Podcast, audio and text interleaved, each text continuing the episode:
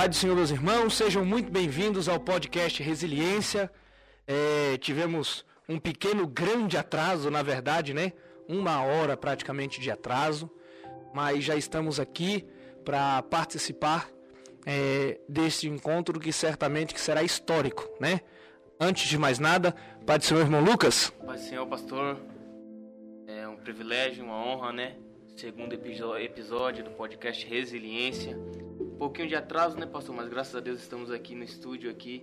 Bênção do céu, os irmãos podem ver aí. E creio que Deus vai fazer coisas grandes em nosso meio nessa noite.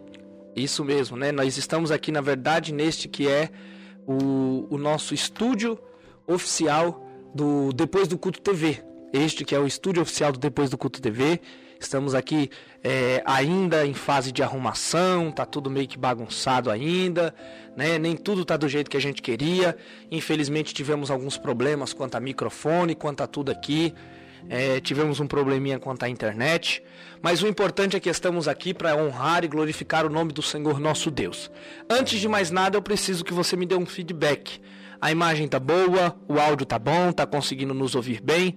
Se tiver isso fazendo, faz aí um, um positivo no chat, coloca tudo bonitinho aí, que aí o, a nossa equipe técnica vai estar dando uma olhada e se tiver muito baixo, a gente aumenta e se Deus quiser vai dar tudo certo para a honra e para a glória do Senhor. E aí, quem apresenta o convidado?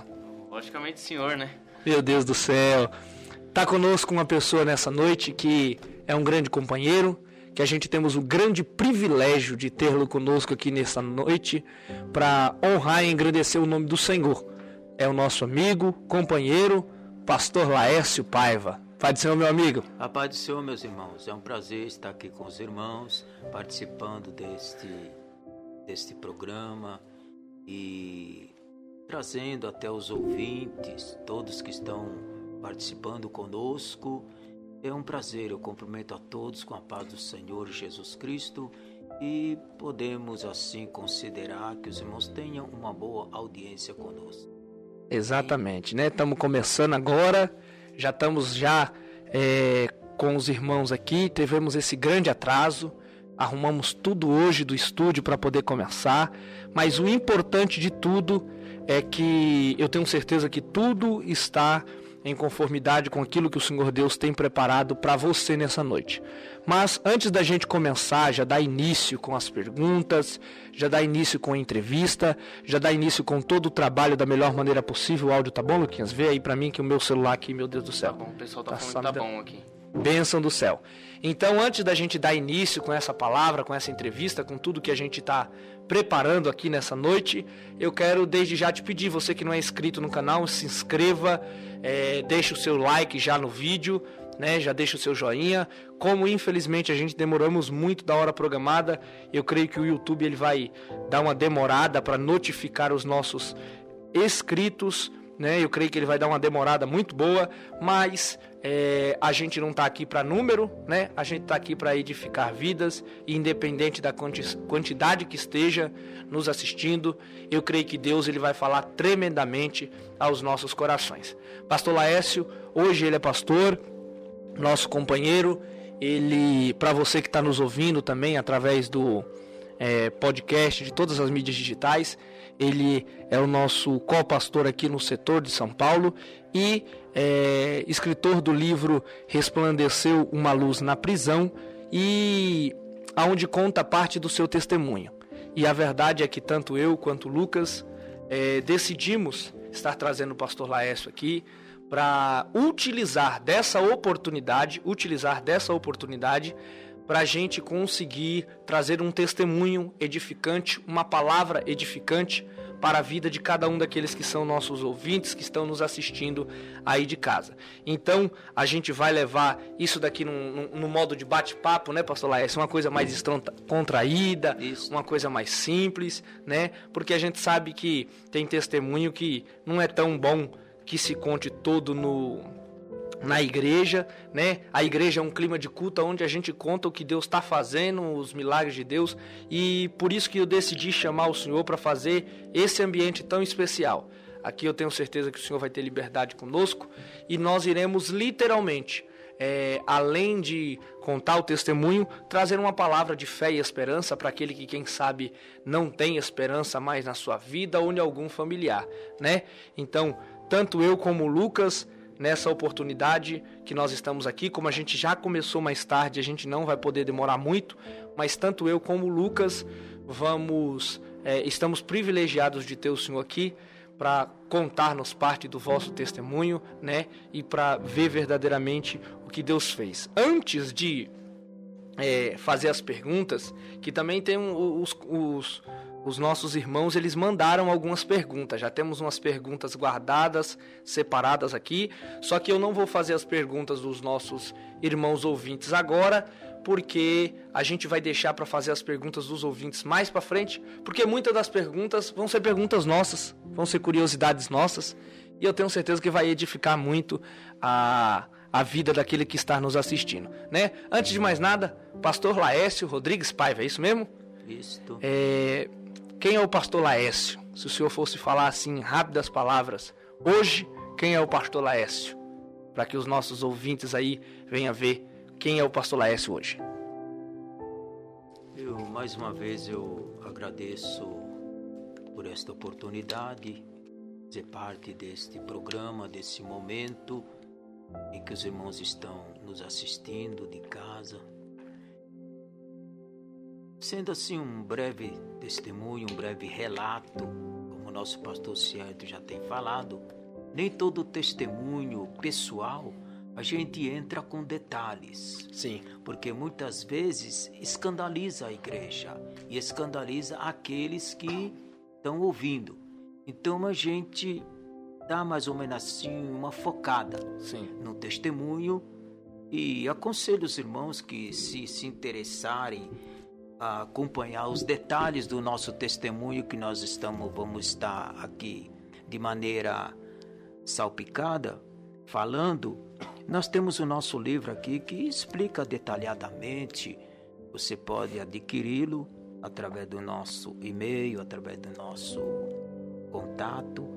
E você pode aproveitar esse livro para oferecer para alguém que está em situações difíceis, como, vamos dizer assim, na área criminal, na área da dos vícios, do tráfico, inclusive essas áreas são áreas que levam o homem a uma decadência, que é da onde eu vim, uma decadência Sim. moral, uma decadência espiritual e, para bem dizer, um elemento que vivia às margens da lei.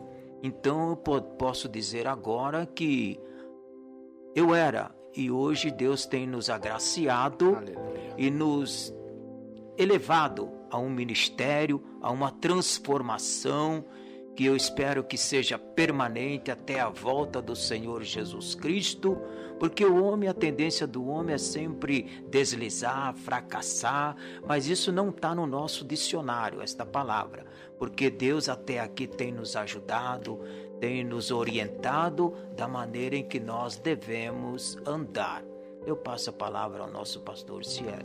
Uma coisa que, que me chama a atenção e que eu acho que deve ser o norte do início dessa nossa conversa, pastor Laércio, é justamente isso. É, tem muita gente que, que fala com, parece que com prazer do que viveu. Com glórias. Né? É, a, a, aquele negócio de, infelizmente, aquele negócio do ego humano. As pessoas às vezes falam com prazer, com privilégio do que aconteceu, do que viveu. Porque eu era isso, porque eu era aquilo, porque eu era aquilo outro. Só que o eu era já morreu. A Bíblia Sagrada fala que nós somos nova criatura, que o Senhor Deus ele, ele nos transformou, ele nos mudou, ele nos moldou e que a gente temos que ser um novo homem a partir do momento que a gente aceita Jesus. E o que me chama a atenção é que infelizmente, infelizmente, as pessoas quando falam do passado, quando falam de algo que viveu, quando falam de algo que tinha na sua vida, infelizmente as pessoas tendem a ter um pouco de ego, né? Aí é aquilo que a gente conversa geralmente em off, sem que se apareça aqui, né? A gente conversa geralmente off. A pessoa que cometeu um erro já aumenta que cometeu 10. A pessoa que cometeu um crime já aumenta que cometeu 20. E aí quando a gente vai ver, infelizmente, o ego da pessoa faz com que a pessoa, é, infelizmente, aumente muita coisa, é né? E é por isso que eu acho interessante da vida do pastor Laércio. Porque você está vendo aqui ó, o livro aqui, ó, a gente está com um livro dele aqui nas mãos. Se você quiser, depois eu vou passar o meu o, o contato do pastor Laércio para a gente colocar aqui embaixo, pelo menos na descrição aí, para você que quiser adquirir e, levar o, livro que conta a história do pastor Laércio, entrou dentro do. É, passou por alguns anos no Carandiru, e o que me chama a atenção é literalmente isso. Em nenhum momento você vai ver o pastor Laércio falando aqui, ou quem sabe se gloriando por causa de um ato ou de algo que aconteceu individualmente a gente vai ver na grande maioria das vezes o pastor Laércio é, sendo grato a Deus pelo que ele fez de transformação, de libertação. E isso é a coisa que, é o que mais me admira. Então eu já quero iniciar essa conversa é, pedindo desculpa por esse cachorro bendito que está nos atrapalhando. Não sei se está nos ouvindo aí, mas eu quero pedir desculpa por o cachorro bendito. E é por isso que eu disse: vocês estão vendo o estúdio bonito, mas não está pronto. Porque quando tiver pronto não vai ter esses cão né? Esses cão né, literalmente nos atrapalhando. Mas o importante é que deu um problema no áudio, deu um problema na, na, na transmissão, mas estamos aqui e essa mensagem vai ficar pregada a, a, o conteúdo dessa mensagem vai ficar pregado não só aqui, mas em todas as mídias digitais, em todas as plataformas digitais. Né? É, eu não, não, não, vou pedir ao pastor Laércio para que seja detalhado, mas aí a gente vamos começar numa uma questão de, vamos dizer assim, que de perguntas para que o nosso pastor venha é, aos poucos é, falando um pouco do que aconteceu e o quanto que o Senhor Deus foi maravilhoso e poderoso. Só que a minha, minha, a minha o meu pedido para você que está em casa é, é, basicamente esse, tá? É, não vá embora antes da palavra. Tem gente que gosta de ouvir o testemunho, mas não gosta de ouvir a palavra.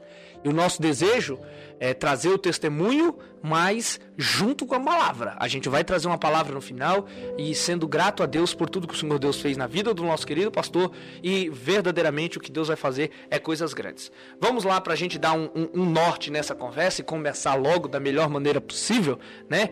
E, e já ir entrando logo naquilo que importa para a gente entrar na meditação da palavra do Senhor.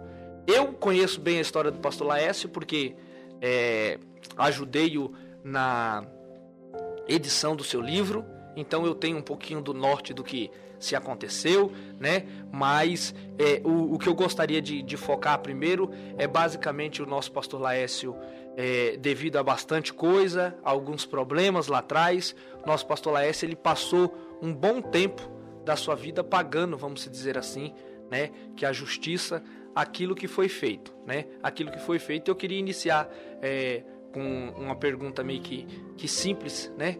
Quanto tempo que o senhor passou na, na, no, no, sistema no geral, né? Que se eu não me engano, desde de, de, de, de, bem cedo que o senhor iniciou, quanto tempo que o senhor passou no sistema em geral? Pastor certo, nós estamos abertos aqui a perguntas e respostas. E no geral, eu estive recluso por 11 anos. 11 anos consecutivo. Não 11 anos com saída, que naquele tempo não existia essa saídinha que existe hoje. Então, dentro do sistema. Mas a nossa permanência dentro do, do presídio, dentro de penitenciárias, incluindo Carandiru, incluindo penitenciárias de Pirajuí, incluindo centro de de reclusão em São José do Rio Preto, então somam-se 11 anos, embora a minha pena era 30 anos. Sim. 11 anos no total. No total. E desde que, que idade mais ou menos que o senhor entrou mais ou menos para iniciar para pagar essa pena? Quando eu adentrei no sistema prisional, eu tinha em meados de 17, 17 anos incompleto. Então eu peguei a maior a maioridade foi dentro do sistema já mesmo. Do sistema. Isto porque antes eu já havia também sido preso dentro da FEBEM por, por umas duas vezes e eu completei 18 anos foi dentro do sistema mais especificamente no Carandiru, a extinta Carandiru. A temida, né? A temida, extinta Carandiru. Sim, sim. E, e, e isso aqui me, me chama a atenção, né? O que me chama a atenção, que basicamente o senhor iniciou, né? A sua, a sua pena, vamos dizer assim, que desde lá atrás, ainda quando jovem, e depois foi para o Carandiru para concluir a sua pena, concluir o pagamento da sua liberdade, né? E para honra e para glória do Senhor, já pagou tudo para honra e para glória do Senhor e hoje é ministro do altar do Evangelho para honrar e glorificar o nome do Senhor Jesus, né? Graças e o que me chama a atenção e, e eu já quero iniciar é, meio que o norte dessa conversa, eu quero iniciar meio que o norte dessa conversa já nesse início é parece que quanto mais é, o tempo vai se passando, mais novo os jovens hoje querem se envolver nesse mundo.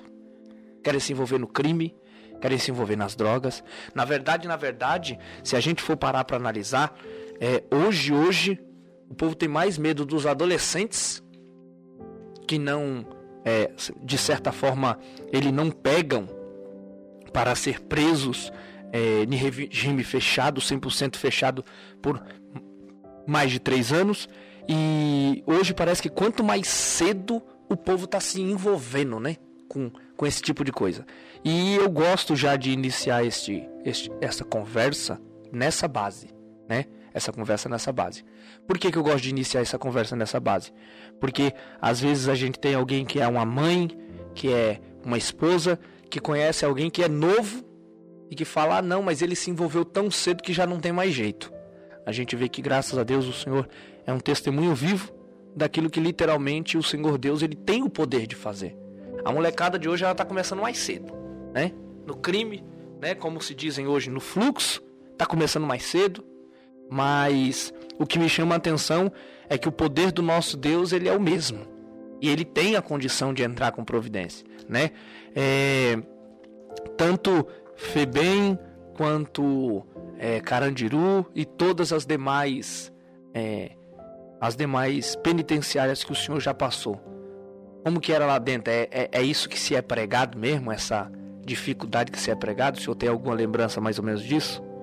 Olha, antigamente o, o regime prisional ele era bem mais rígido, a disciplina era muito mais severa. Naquela época dos anos, digamos assim, dos anos 80, que foi a minha entrada em 72, a minha saída foi em 82, 83. Então, o regime era mais severo. Não existia saída como existe hoje Quer dizer, quantas festas tiver de pais e mães, namorados, enfim. Saidinhas. Então tem aquelas saidinhas de uma semana, de 15 dias. Então isso aí eu creio que enfraqueceu o sistema de disciplina penitenciário para que o delinquente venha temer a justiça. Hoje eles não temem mais. Por quê? Aleluia. Por quê? Porque eles sabem que ele entra hoje, daqui 15 dias ele está. Já sai. Ele está em liberdade. Sim. Então perdeu-se perdeu-se o respeito, entendeu? Muitos, como o nosso pastor frisou aqui, a maioria são delinquentes menores que perderam o respeito completamente com os mais velhos, com as famílias e enfim, a droga tem aliciado esse jovem que futuramente vão tudo parar dentro de uma penitenciária. Agora é bem evidente que dentro da penitenciária existe os pregadores do evangelho. Existe homens, pastores, obreiros dedicados a evangelizar essa massa carcerária. Então foi aonde eu me achei, dentro de uma circunstância desta. Agora, para ser transformado, tem que querer. Tem que querer. Deus, ele quer fazer a obra em alguém. Como Jesus falou: Olha, eu vim buscar e salvar o que se havia perdido. Mas eu tenho que querer que Jesus entre na minha vida e me transforme. Então a maioria hoje, eles, eles têm tomado as ruas e praticamente eu vou dizer que nem a justiça consegue mais deter esta massa criminosa, essa massa que vai enveredando a cada viela, a cada cidade, a cada bairro e vai tomando, entendeu? Então fica difícil até para as autoridades combater isto, porque eles desafiam, eles não acreditam e até a justiça fica enfraquecida diante dessas atrocidades que eles cometem. Literalmente, né, pastor Lécio? É, tem um, um, um, ditado que o povo diz, né? Que bandido hoje não vai para cadeia para pagar. Bandido hoje não vai para cadeia para ser punido. É, é, juridicamente, juridicamente, o sistema prisional brasileiro ele não é feito para punir, ele é feito para ressociar, juridicamente. Porém, a gente sabe que não é isso. É verdade. Juridicamente é uma coisa, só que no fato em si, o bandido não sai de lá cidadão Parece que, infelizmente, é um ditado que se tem, inclusive, né? Que nos dias de hoje, infelizmente, o bandido ele entra na cadeia e parece que cadeia virou faculdade. Porque ele sai com vícios piores, ele conhece pessoas piores lá dentro e parece que ele sai pior. Mas o que me chama a atenção e que o Senhor é prova disso é que, graças a Deus, lá dentro também tem servos do Senhor que estão dispostos a abrir mão do púlpito que estão dispostos a abrir mão do microfone, né? Porque para pregar em cima de um microfone é fácil, tá lotado. Só que tem pessoas que estão dispostas a abrir mão de púlpito e de microfone única e exclusivamente para levar a mensagem do, do, do, Cordeiro de Deus que veio para limpar o pecado e o erro, a falha do mundo. E para essas pessoas que, infelizmente, eu considero, é, o pouco que eu estudo juridicamente, eu considero que, infelizmente, o povo não vai ser socializado no tipo de é, punição que se tem, juridicamente falando, não tem como a pessoa voltar ressocializada, porém, é, na verdade, a pessoa volta meio que pior. A tendência é voltar pior. Só que a gente ainda crê num Deus poderoso e justo, que esse sim tem o poder de ajudar e de fazer grandes coisas, né? E o senhor saiu do Carandiru na época na década de 80. O senhor saiu antes daquele terrível massacre, não foi isso? Isto, teve, na minha época, teve algumas rebeliões pesadas também, na minha época, porque as rebeliões lá, era, ali era considerado como um barril de pólvora. Sim. Então, a, a todo momento, a todo instante, acontecia revolta entre os presos, rebeliões, que culminava às vezes na morte de alguns lá dentro, entendeu? Mas mesmo assim, o evangelho nunca parou de ser divulgado ali dentro. Em cada pavilhão, aleluia. Em cada pavilhão nós tínhamos ali uma congregação. O pavilhão 9, por exemplo, o mais temido, né? Ele mais temido e a congregação era maior. Oi, coisa linda. Era quando reunia ali, era a faixa de 300 reclusos numa sala específica. E ali recebia-se os irmãos que vinham da rua, que davam assistência àquele trabalho, duas, três vezes por semana, como também no pavilhão 8, 7, que nós passamos por esses pavilhões, em cada estágio nós passamos por um pavilhão ali, então temos assim uma experiência dentro dessa área que só mesmo o Evangelho, como o nosso pastor Cialto acabou de frisar, alguns saem pior do que entraram. Porque aí embute a revolta, embute o prazer de fazer, entendeu? O prazer de ganhar com facilidade. Mas tem outros que às vezes uma prisão para eles já é o suficiente para eles voltar atrás e pensar de maneira diferente, como também o evangelho. O evangelho tem transformado muitas pessoas que estavam dentro do sistema.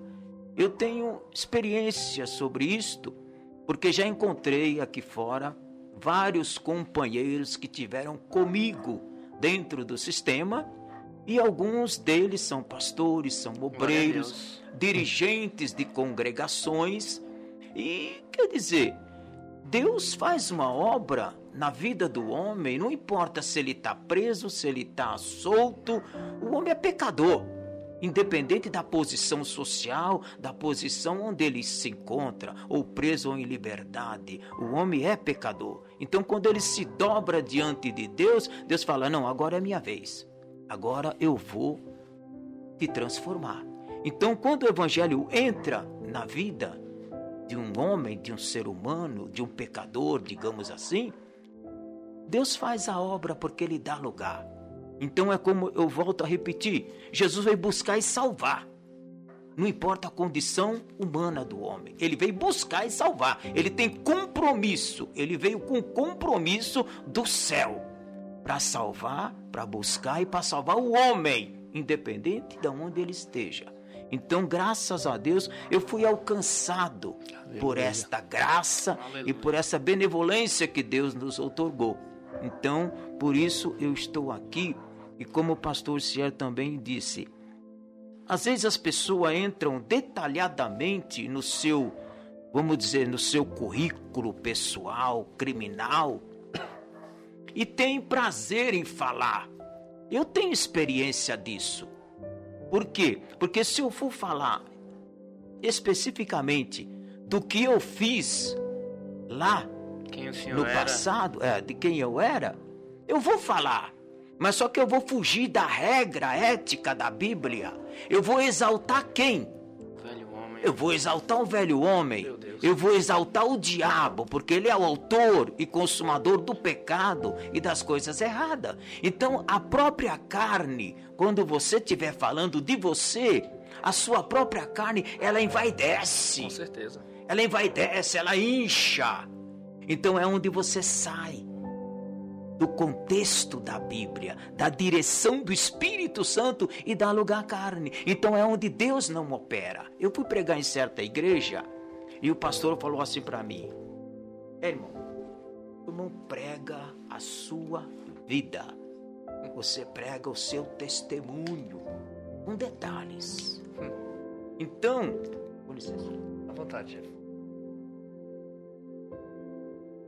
Eu quando eu vou sou convidado para pregar numa igreja, primeiramente eu oro a Deus. Então a palavra que Deus me der é a que eu vou pregar. Então eu não preguei porque ele mandou pregar, eu preguei a palavra que estava no meu coração, que Deus colocou. E depois eu apresentei a minha biografia. Sim. Falei, tá aqui, irmãos. Deus me deu uma mensagem, mas está aqui o meu testemunho com detalhes, se os irmãos quiserem adquirir, adquira. Quiser saber dos detalhes, é, compra o livro. Compra né? o livro, leia em casa e leve para alguém que está nessa condição que eu estava. Sim. Que eu creio que esse livro ele é de cunho evangelístico. Aleluia. Que pode salvar e libertar. Sim. Verdade. O, o problema é que o povo vai com curiosidade, né? O povo vai para querer saber é, como é, é se negócio, pastor. fosse algo... O que chama atenção não é o que Jesus fez para transformar a vida do pastor Laércio, mas é o que ele era, né? Exatamente. A inversão de valores, né, pastor Laércio? Verdade. Do que porque a gente que tem um pouquinho mais de intimidade com o Senhor, a gente sabe um pouquinho a mais do seu testemunho, a gente vê que é uma obra que Jesus fez, uma transformação, né? Realmente. né? E, e, e, e observando isso que o pastor Laércio está falando, pastor, a gente vê o poder do evangelho, né? Verdade. O poder da palavra de Deus. Tem muita gente banalizando o evangelho, mas você vê o senhor falando aí um pouquinho do seu testemunho aí, num sistema jurídico bem mais rígido do que o de hoje.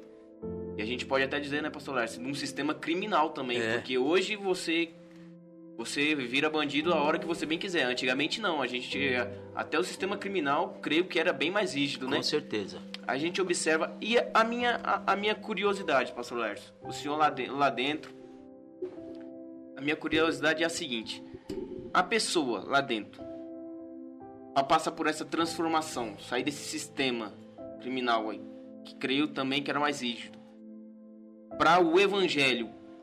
Ou, por exemplo, a pessoa lá que ah, quero largar essa vida, tinha outra alternativa ou não?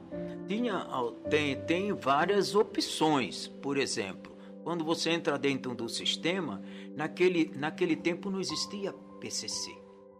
Facção nenhuma. Existia a Falange Vermelha, existia a, a Falange Vermelha e o Comando Vermelho entendeu? Eram as duas facções que imperavam. E aquelas facções de zona norte, zona sul, então criava-se essas facções. Então a pessoa que o, elemento que fosse preso, ele encontrava lá vários amigos, colegas, entendeu? Da vida que ele vivia aqui fora, entendeu? Então ali eles se alinhavam e criavam um grupo, uma, uma, uma, uma facção e lutavam pelos direitos deles dentro de um sistema prisional. Quer dizer, era um, um, um, um, sistema que eles empunhavam pela força, pelo poder de cada facção. Agora, só que tinha facções. Se você não quisesse participar de nenhuma dessas facções da época, então você. Porque o homem, quando ele é preso, ele, ele é despojado de tudo. Ele é despojado da família, da sociedade. Ele cai, ele cai dentro de um presídio, ele cai no meio de feras. É feras. Entendeu? É um pior do que outro. Então ali você tem que muitas vezes usar a força. Você tem que se impor. Senão você é pisado. E eles passam por cima de você como um trator.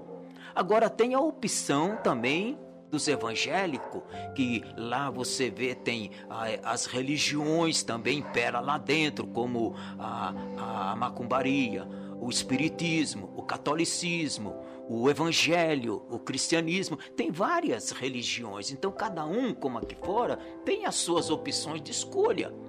Aí o homem cai lá dentro, ele aí ele ele acorda.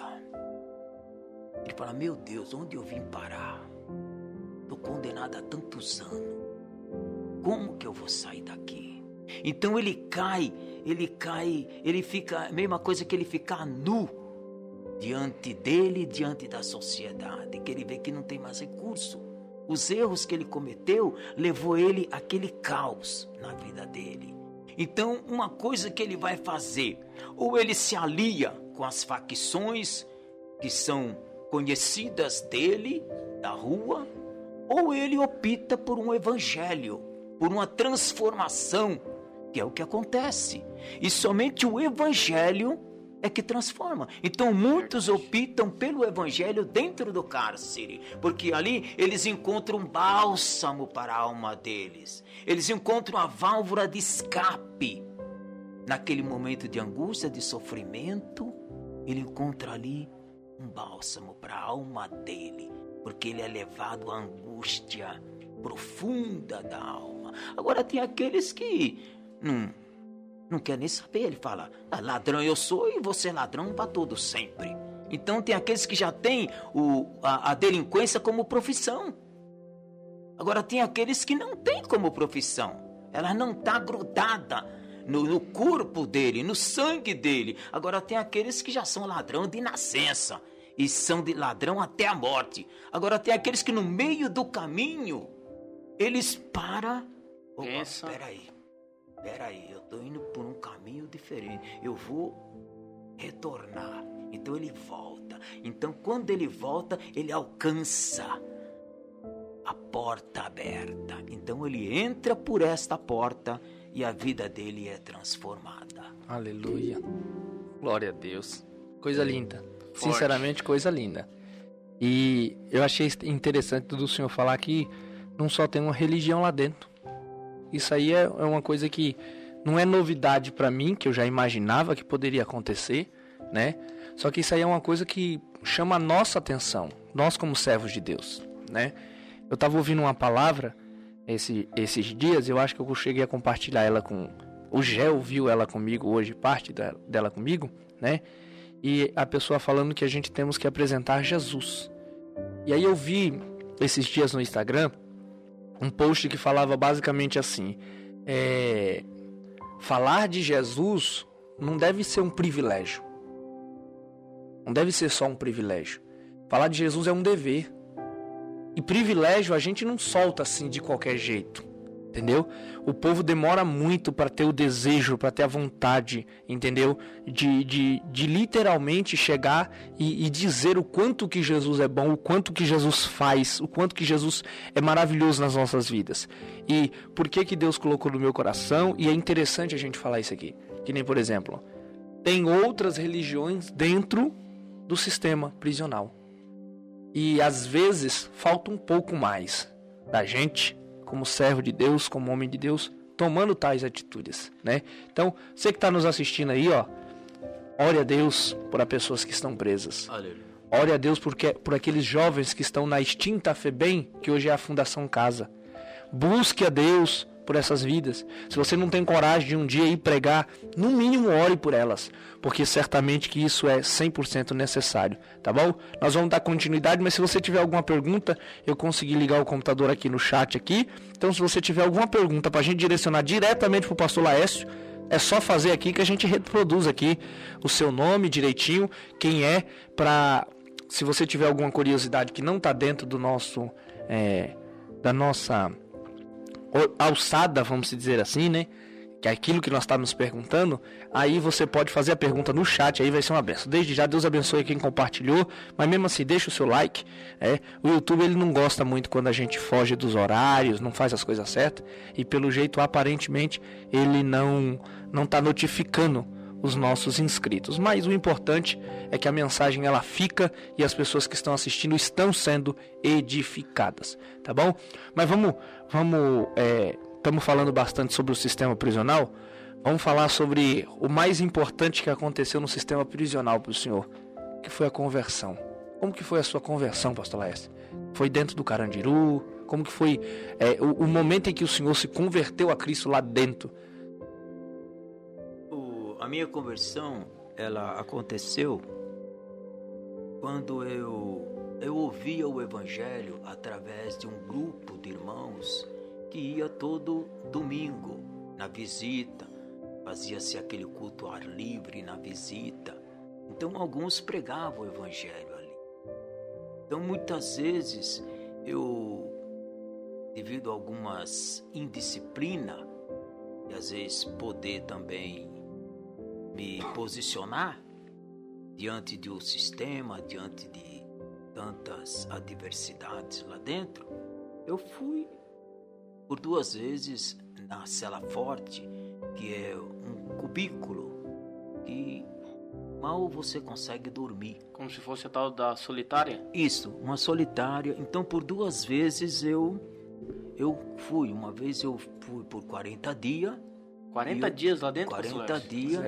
E a outra vez eu fui por 30 dias, que eu tive que tomar uma atitude com certo elemento lá dentro. Então, essa é a imposição que você tem para se manter moralmente dentro do sistema. Então, devido a essa cela forte, esses castigos, eu fui acometido de uma tuberculose. Meu Deus.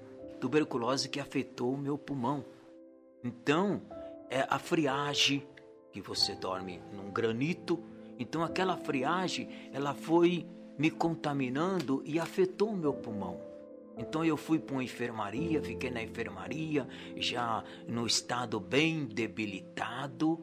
Então depois que eu saí da enfermaria, teve um irmão que me convidou, teve um jovem que me convidou. Eu conhecia ele da rua, mas ele ele, ele falou, eu não queria citar o nome, mas eu vou citar, entendeu? Que tem coisas que. O meu alcunha era Caveirinha. Então ele viu lá no campo e falou: Caveirinha, vem cá. Aí eu olhei para ele pela janela e vi ele. Ele falou: Não, vem morar no meu xadrez que aqui tem uma vaga. Entendeu? Aí eu já estava no pavilhão 5, que só no pavilhão 5 que tinha é, a enfermaria. Então eu fui conduzido do pavilhão 8 até o 5 para me tratar dentro de uma enfermaria que só no pavilhão 5 tinha essa enfermaria. Então, quando eu. Aí, porque os, os, os, os doentes, o sol deles era separado, não era misturado com os demais presos. Então, quando eu estava tomando sol, esse rapaz por nome Montanha, que era o, o vulgo dele, ele me chamou: O Caveirinha, vem cá, sobe aqui. Ah, tem uma vaga aqui no meu xadrez, você não quer ficar por aqui? Eu falei: Não, tudo bem então. Quando eu receber alta, eu vou para aí. Aí recebi alta, fui na, na chefia disciplinar e pedi para mudar para o xadrez dele. Só que, para surpresa minha, quando eu cheguei no xadrez dele, era xadrez individual que morava quatro, entendeu? Às vezes dois, às vezes três, dependendo da, da comunidade que os internos fazia. Então, quando eu cheguei nesse xadrez, pastor Célio, prezado diácono Lucas, quando eu cheguei nesse xadrez, era um xadrez de crente. Então, os irmãos não me impuseram nada. Eu fiquei ali. Foi bem recebido. Fui bem recebido, não me impuseram nada, mas só que automaticamente eu via eles ir para a reunião e fui também pegando gosto. Despertou interesse. É, despertou um interesse. Mas até então aí o senhor não conhecia nada da palavra. Não, não, não, não, não, não, não. Eu despertei e comecei, comecei, aí fiquei por ali, entendeu? E Deus foi me abençoando, me abençoando, eu fui me aprofundando dentro do Evangelho e comecei a tomar gosto. Isso aconteceu e eu entrei em 72 no Carandiru. Em 76, após quatro anos de reclusão, eu conheci o Evangelho através de um grupo de irmãos que já morava nos xadrezes, que os xadrezes dos crentes na, na, no Carandiru eram xadrezes separados. Quem se convertia, entendeu? A própria chefia disciplinar abria uma sessão de morar só irmão. Então eu fui parar dentro desse xadrez. Quando eu fui ver, era xadrez de crente. Então por ali eu fiquei. E por ali Deus me abençoou. E foi dentro desta cela que Jesus me batizou com o Espírito Santo. Glória a Deus, aleluia. Eu quero ir um pouquinho mais além, se os irmãos À permitem. vontade. Então, eu comecei ali militando, aí tinha o dirigente interno, entendeu? Que era o coordenador. Aí ele me deu uma Bíblia. Aquela Bíblia, eu, eu amei ela tanto que eu trouxe ela para rua. Eu só dei ela para uma pessoa que eu preguei o evangelho e ele se converteu. Aí eu dei para ele. Então, eu comecei, eu falei, Jesus, eu quero ser batizado com o Espírito Santo. Então, quando eles saíam para tomar o sol, que lá também tinha o cinema lá dentro, então o xadrez ficava tudo vazio, uns ia para o sol, outros ia para o cinema. Então eu fiz um propósito diante de Deus que eu ia usar esse horário de sol Para buscar o só para me buscar o Senhor na minha cela individualmente. Deus. Aleluia. E eu dobrava o meu joelho naquele granito e batia até a cabeça no chão. Falei, não, Jesus, eu quero aquela pomba que desceu sobre Meu a cabeça de Jesus. Eu quero Meu que Deus. desça sobre a minha cabeça. Aleluia. Aleluia. E assim aconteceu, irmão. E assim aconteceu. Naquele tempo, antigamente, quando um irmão era batizado, até aqui fora se usava isto. Hoje não se usa mais. Entendeu? Quando o irmão era batizado com o Espírito Santo, vinham os dirigentes, vinham os pastores, vinham os obreiros, orava sobre ele para confirmação Do batismo. para ver se realmente ele foi batizado com o Espírito Santo. Porque hoje existe tantas línguas aí que você não sabe se é ou se não é. Então os irmãos oraram por mim, Deus confirmou. E mais uma revelação que Deus me deu naquele momento. Eu já estava cooperando, já estava como auxiliar do pastor da congregação interna, que ali no pavilhão 5 era uma congregação de uns 50 irmãos. Esse período, pastor, desculpa interromper Não, o senhor. fica à vontade. Esse período, até o senhor foi para esse pavilhão 5, conheceu lá os irmãos, conheceu a palavra. Ali o senhor aceitou e entregou sua vida para Jesus.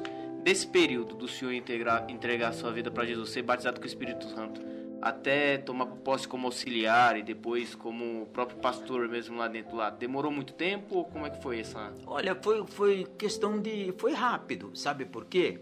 Porque eu estava orando, eu já dirigia círculo de oração lá dentro, eu era o auxiliar do, do dirigente lá.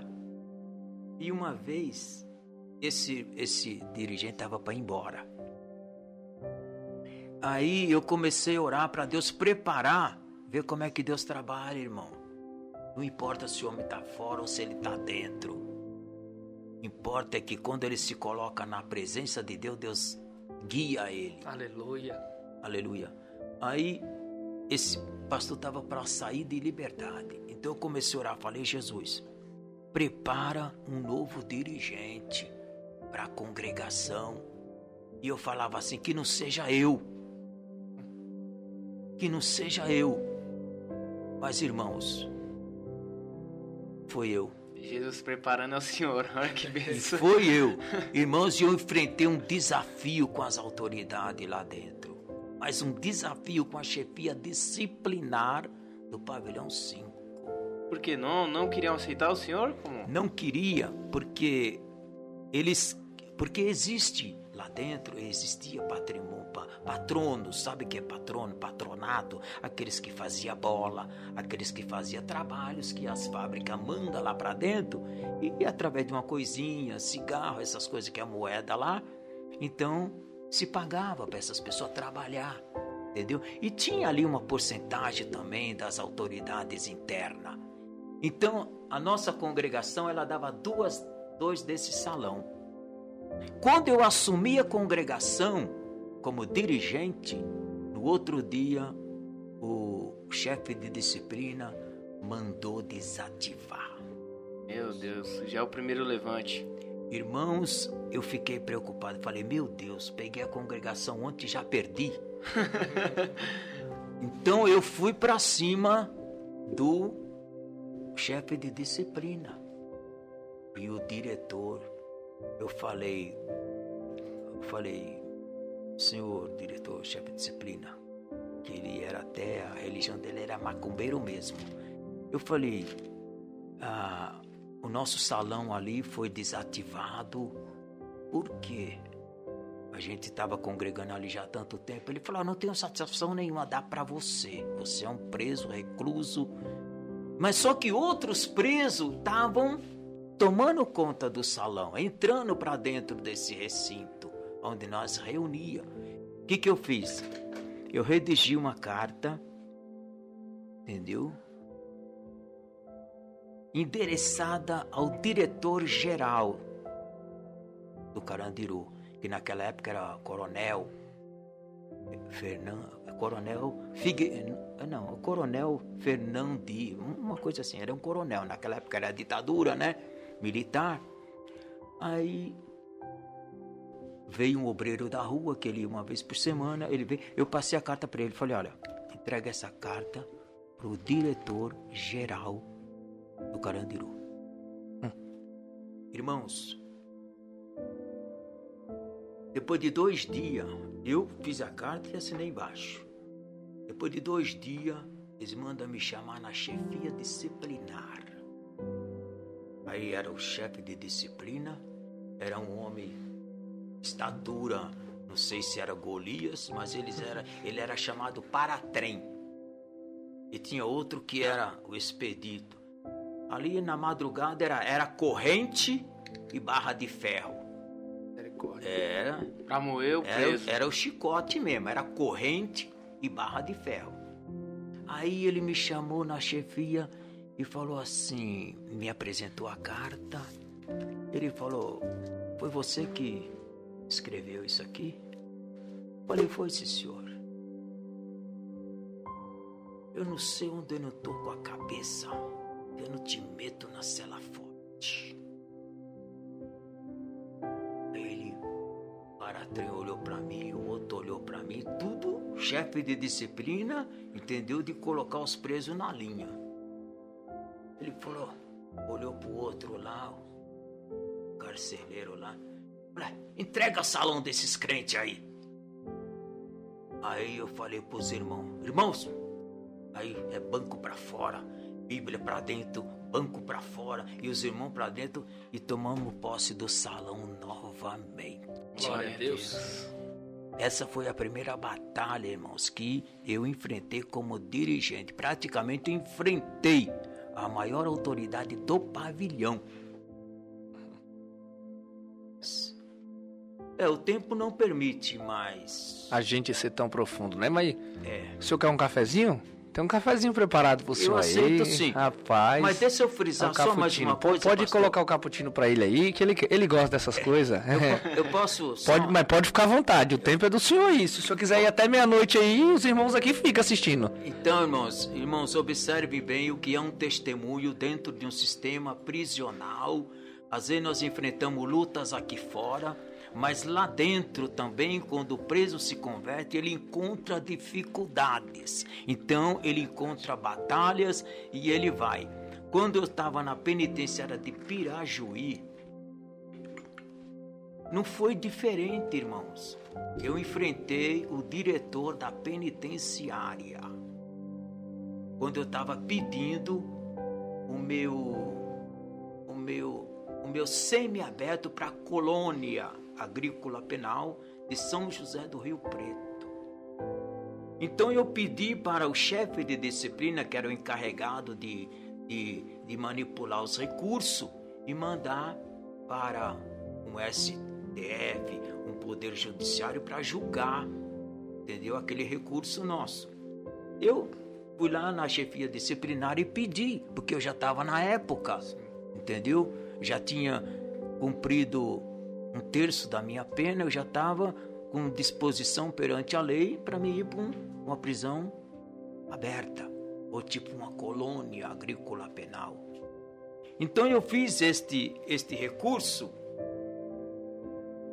a próprio punho, eu fiz um, um pedido, entendeu?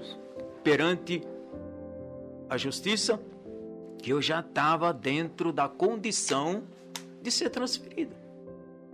Então esse esse chefe de disciplina, ele colocou tanto obstáculo que eu fiz a punho e mandei para a rua. Quando eu fiz esse e mandei para a rua, dentro de uma semana voltou esse recurso. Aí eu fui chamado, naquela época eu trabalhava lá dentro de alfaiate. Também sou alfaiate, aprendi lá dentro. Alfaiate, fotógrafo, rapaz, homem de tudo um pouco, né? Alfaiate. Eu, eu era encarregado da alfaiataria naquela época. Comandava uma oficina com 30, vamos dizer, 30 ladrão lá. Entendeu? Aí mandou me chamar e o diretor, lembro dele, como eu tivesse aqui ele aí e eu aqui. Ele falou pra mim assim, o, o chefe de disciplina do lado. Ele falou assim pra mim: Foi você que fez isso aqui, esse recurso? Eu falei: Foi. Mas você não sabe que tem administração aqui de assistência jurídica aqui na casa? Eu falei: Olha, diretor, com todo respeito, eu pedi, eu solicitei, mas não fui atendido. Então eu fiz o recurso com a minha própria mão e mandei. Ele falou assim pra mim: eu não sei onde eu não tô com a cabeça que eu não te meto na isolada. Já se levantou também contra o Se senhor. levantou. Irmão, o guarda, porque lá na penitenciária um guarda acompanha você aonde você vai. Sim. Entendeu? Aí o guarda tava aqui, aí ele eu já tava, eu já, quando ele falou, eu não sei como, não te meto, já deu ordem pro guarda e o guarda pegou eu já estava saindo da sala. Irmãos, ali foi uma ação direta do Espírito Santo de Deus. Aleluia. Olha, se eu quisesse pegar no pescoço dele, do diretor, eu tinha pegado. Entendeu? Isso em palavras de maneira, entendeu? De maneira, uma tipologia, digamos assim, né? Mas eu, vi, ó, eu virei no carcanhar assim e voltei e me plantei na mesa dele. Se fosse para pegar ele, nem o guarda tinha visto. Porque foi uma fração de segundo. Eu falei para ele: Olha, senhor diretor, eu cheguei aqui tal ano, tal ano e tal ano. O senhor levanta meu prontuário e vê se eu tenho alguma indisciplina. E vê qual é a minha conduta aqui dentro. E tem mais. Eu estou dentro do que a lei me favorece e me dá o direito. Irmão, foi poucas palavras. Aleluia. Ele olhou pro gordinho assim, que era o chefe de disciplina encarregado de fazer. Bate a colônia do moço. Bate a colônia do moço. Irmão, ele reverteu a ordem. Quando foi uma semana, estava descendo para a colônia de São José do Rio Preto. Aleluia. Então a gente encontra todos esses obstáculos dentro de um sistema prisional.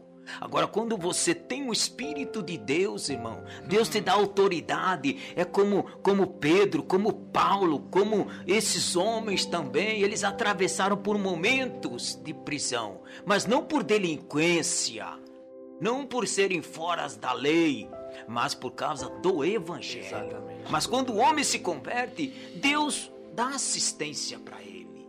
E foi assim também que aconteceu. Forte, pastor Lécio. Que coisa linda, né? Que coisa linda.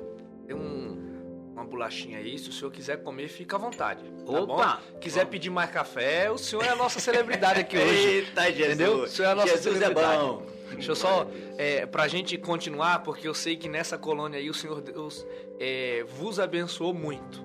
Também. Muitas, muitas etapas importantes aconteceram aí dentro. Também. Então, é, deixa eu só falar aqui quem tá nos assistindo aqui, né? Tem muita gente, graças a Deus, nos assistindo. Irmão Miqueias, lá de Bragança. O Nivaldo, irmão do Elias, tá nos assistindo. Glória a Deus. O meu pai já colocou aqui embaixo, aqui, ó. Já tem que marcar uma nova entrevista para dar mais tempo pro pastor Laércio, tá vendo? para dar um pouquinho mais de tempo pro pastor Laércio. O irmão Miqueias lá de Bragança falando é forte. A irmã Caroline Carol lá falando é forte. É, irmã Érica dizendo que testemunho forte e lindo. Glórias a Deus. Né? É, irmã Joane Lima dizendo é, Deus sempre coloca anjos em nosso caminho. Testemunho lindo, pastor Laércio. História, Deus é maravilhoso, como meu Deus é lindo. É bastante é, comentário dos nossos irmãos, a maioria dos irmãos que a gente conhece e que conhece o pastor Laércio, só que às vezes não conhece muito esse testemunho, né? Foi por isso que eu quis trazer Verdade. o senhor aqui, porque basicamente, é, como o senhor disse, o livro do senhor é um livro é, que é um livro evangelístico, Isto, de cunho evangelista. que a gente tem o, o, o prazer de, de, de comprar um para dar para alguém que está nessa situação, que tem um familiar nessa situação. E, e, e eu acho que a história do senhor, é, a partir do momento que o senhor se converteu, ela muda totalmente. Totalmente. A prova maior é que, mesmo que passe por essas dificuldades ainda dentro do sistema prisional, o Senhor Deus ele faz tanta coisa como essa que o Senhor contou agora, que literalmente nos edifica bastante, né? E aí eu acho que foi nessa nova colônia que o Senhor Deus literalmente matou o velho homem, foi aí que o Senhor foi batizado nas águas. Eu gosto de ouvir a história do pastor Laércio contando como ele foi batizado nas águas. Eu sei que lá também o Senhor conseguiu a, a eterna do Senhor Jeová, né? Isso, isso. Mas eu gostaria de saber agora acerca do, do seu batismo nas O águas. pessoal comenta aí que ele cavou a própria cova. É isso? É mesmo? basicamente isso, né, pastor Laércio? Olha, ah, tomando a palavra, à vontade. ah, o batismo nas águas, ele ainda aconteceu na penitenciária, porque na penitenciária de Pirajuí, porque ia lá também um grupo de pastores, irmãos que dava assistência ao trabalho também lá nessa penitenciária. Inclusive, quando nós chegamos lá, nós chegamos em alguns irmãos e não tinham um trabalho adequado de, como dizer assim, uma congregação, uma igreja evangélica. Então a gente praticamente fundou aquele trabalho ali. E naquela época nós éramos seis irmãos. Então nós cultuávamos ali, fazíamos culto. Então chegou uma época que esse pastor que nos dava assistência, entendeu? Nos batizou, proclamou o dia do batismo para quem quisesse. Então era eu e mais seis companheiros ali. Então nós se batizamos. Mas só que esse batismo nós fomos até o diretor, ele concedeu a oportunidade de nós abrirmos um tanque no jardim da penitenciária, que fica bem à frente. E ali nós cavamos essa, esse tanque, que seria mais ou menos 2 por 50. Cavamos no braço, na pá e na enxada. Então, esse pastor, ele trouxe da rua essas lona preta, sabe essas lona preta que se usa para pintura? Então nós colocamos essa lona dentro do tanque, prendemos ela, entendeu? Nos quatro cantos e enchemos de água. Olha. E ali veio a igreja de Pirajuí que nos dava assistência, um ministro que estava ali e batizou um por um de cada um de nós. Deus. Passando esse batismo, aí nós fomos obrigados a tampar aquele buraco, ou seja, voltar a terra para o seu mesmo lugar. E ali foi efetuado, dentro do sistema penitenciário, não existia batismo.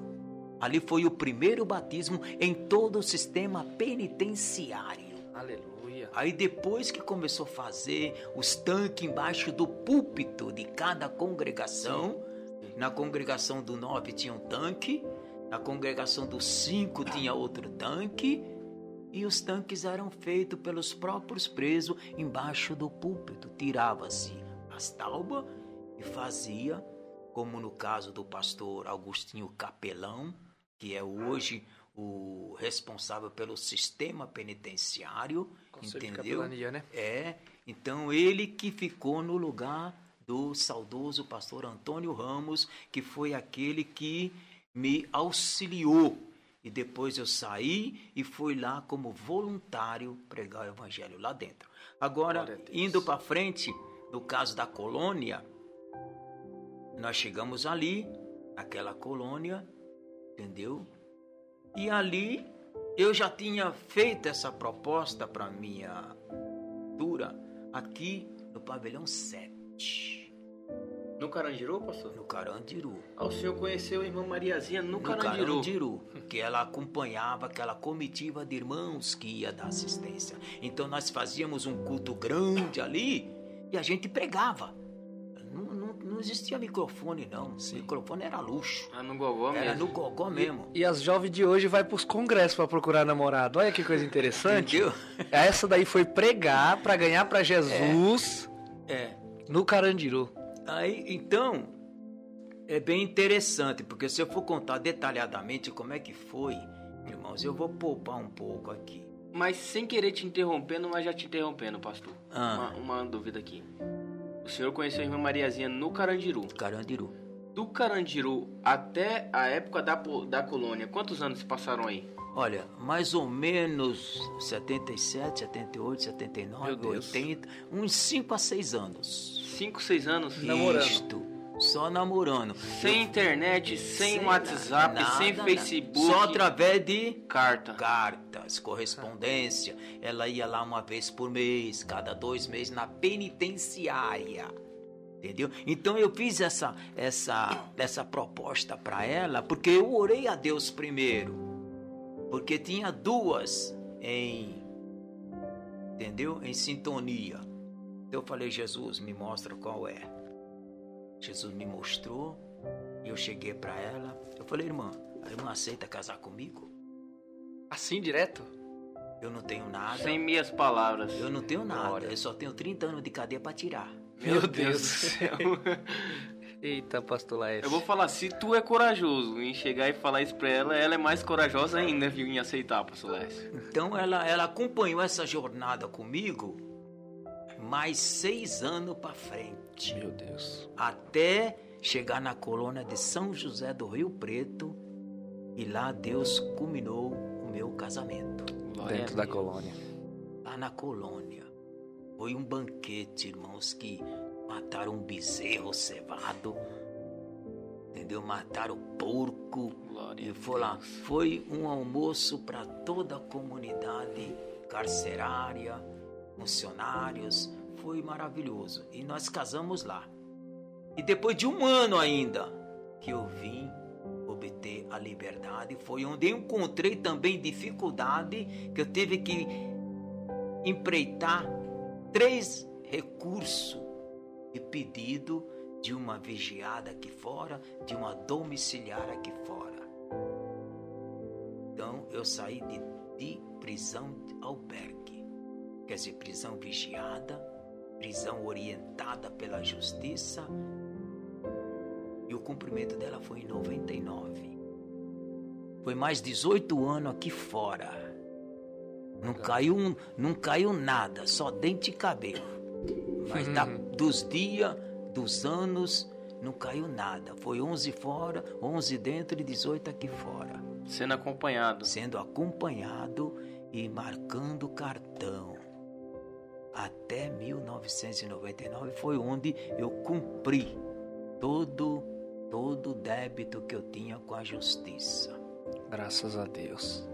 E depois de um ano que eu adquiri a liberdade, já tinha casado lá dentro, aí mais um ano para mim obter a liberdade. Graças a Deus. É pois forte, é. né, pastor? Esse ano, nosso pastor Laes completou 40 anos de casado. 40 anos e 70 anos de idade. Deus é fiel. Glória a Deus. E o, o que me chama a atenção é o quanto nosso Deus ele é poderoso para colocar as pessoas certas na frente da pessoa, para que o Senhor Deus ele, ele faça um milagre ainda maior. Verdade. Ele faça um milagre ainda maior, né? Uma Mariazinha, para quem não conhece, é um amor de pessoa, é um, literalmente mulher de Deus, uma né, pastor? mulher de Deus, uma mulher de Deus, literalmente. E a gente vê que o Senhor Deus ele direcionou, ele meio que direcionou, é, a pessoa correta que estivesse disposta não só a, pagar isso juntamente com o Senhor, mas também, de certa forma, é, a sofrer as consequências de, de que, infelizmente, isso implica. É verdade. Né? Mas o que eu glorifico a Deus, pastor Laércio, é que, tipo assim, é, eu fiz questão, né? Na live aqui, eu tô olhando aqui o título aqui embaixo, e você vai ver que eu não fiz questão de divulgar, porque eu sei que o Senhor também não é de divulgar, né? Pastor Laércio, como ele disse aqui, ele era conhecido como o Caveirinha. Né? E tem gente que gosta de divulgar o, o ex isso, o ex aquilo, é o ex porque eu era, é porque eu fazia. É, como se o poder que tinha antes era muito maior do que o poder que tem hoje junto com o Senhor Deus. Verdade. E eu fiz questão de não colocar.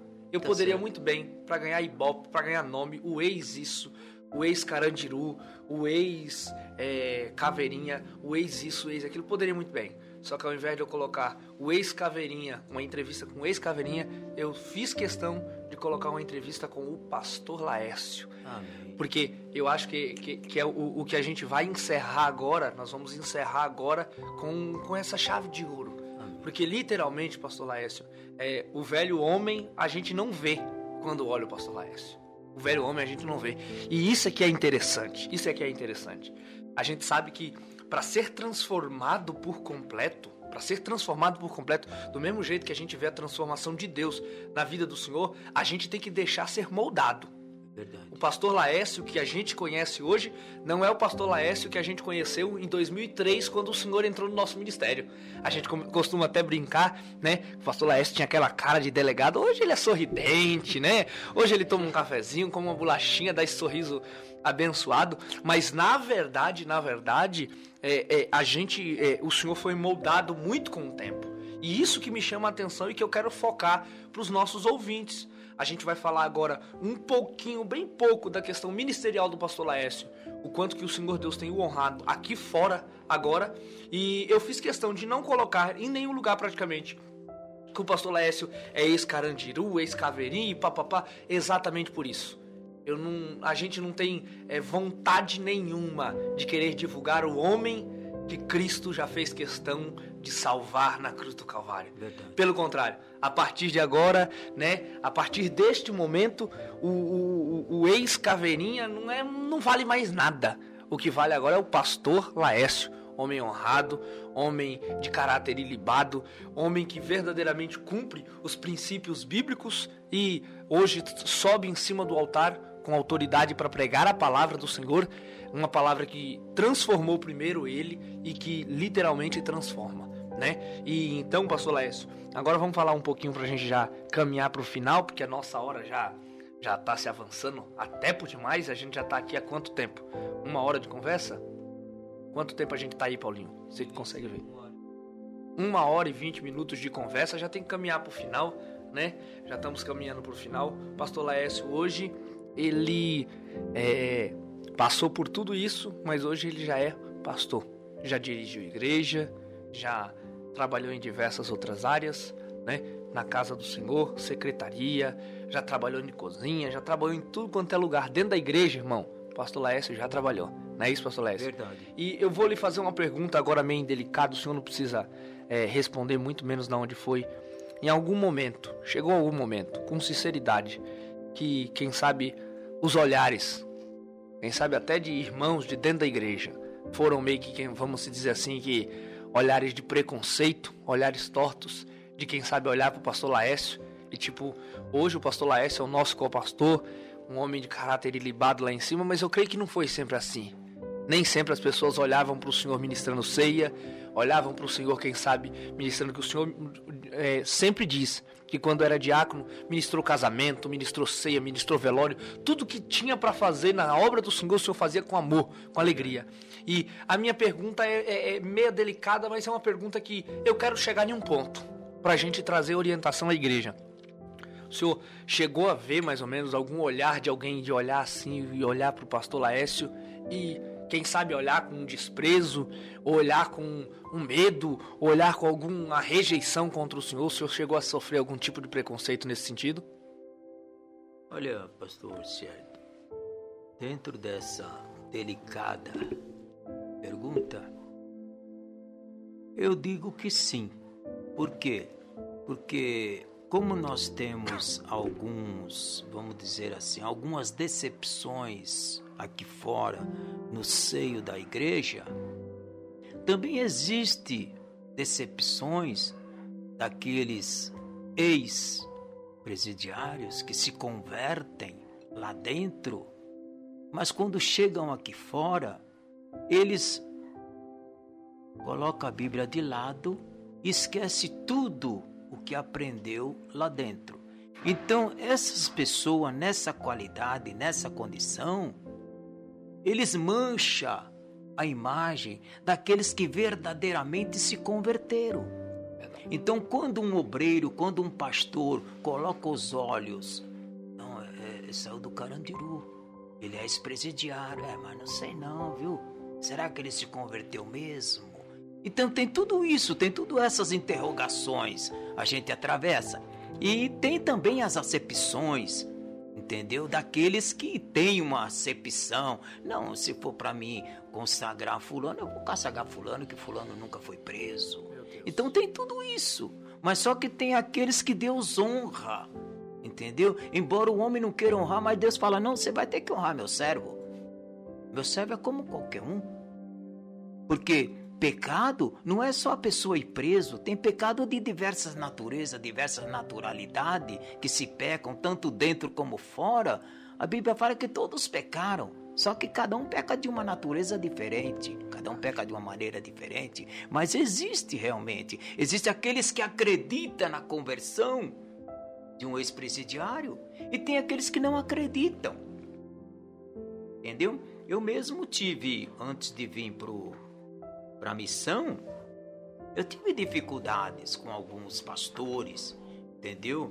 Do ministério que eu, que eu congreguei muito tempo, entendeu? Quer dizer, muitas oportunidades me foram negadas. Por causa de quê? Por causa do preço. Quer dizer, então eles não, você não tem aquela credibilidade então por isso que o teu testemunho tem que ser um testemunho ilibado, um testemunho fiel, um testemunho que não deixa mancha. Mesmo assim, é difícil de alguém acreditar. Mas quando você preserva um testemunho fiel, não. Peraí, ele é diferente. Ele realmente Deus trabalhou na vida dele. Há quantos anos ele está?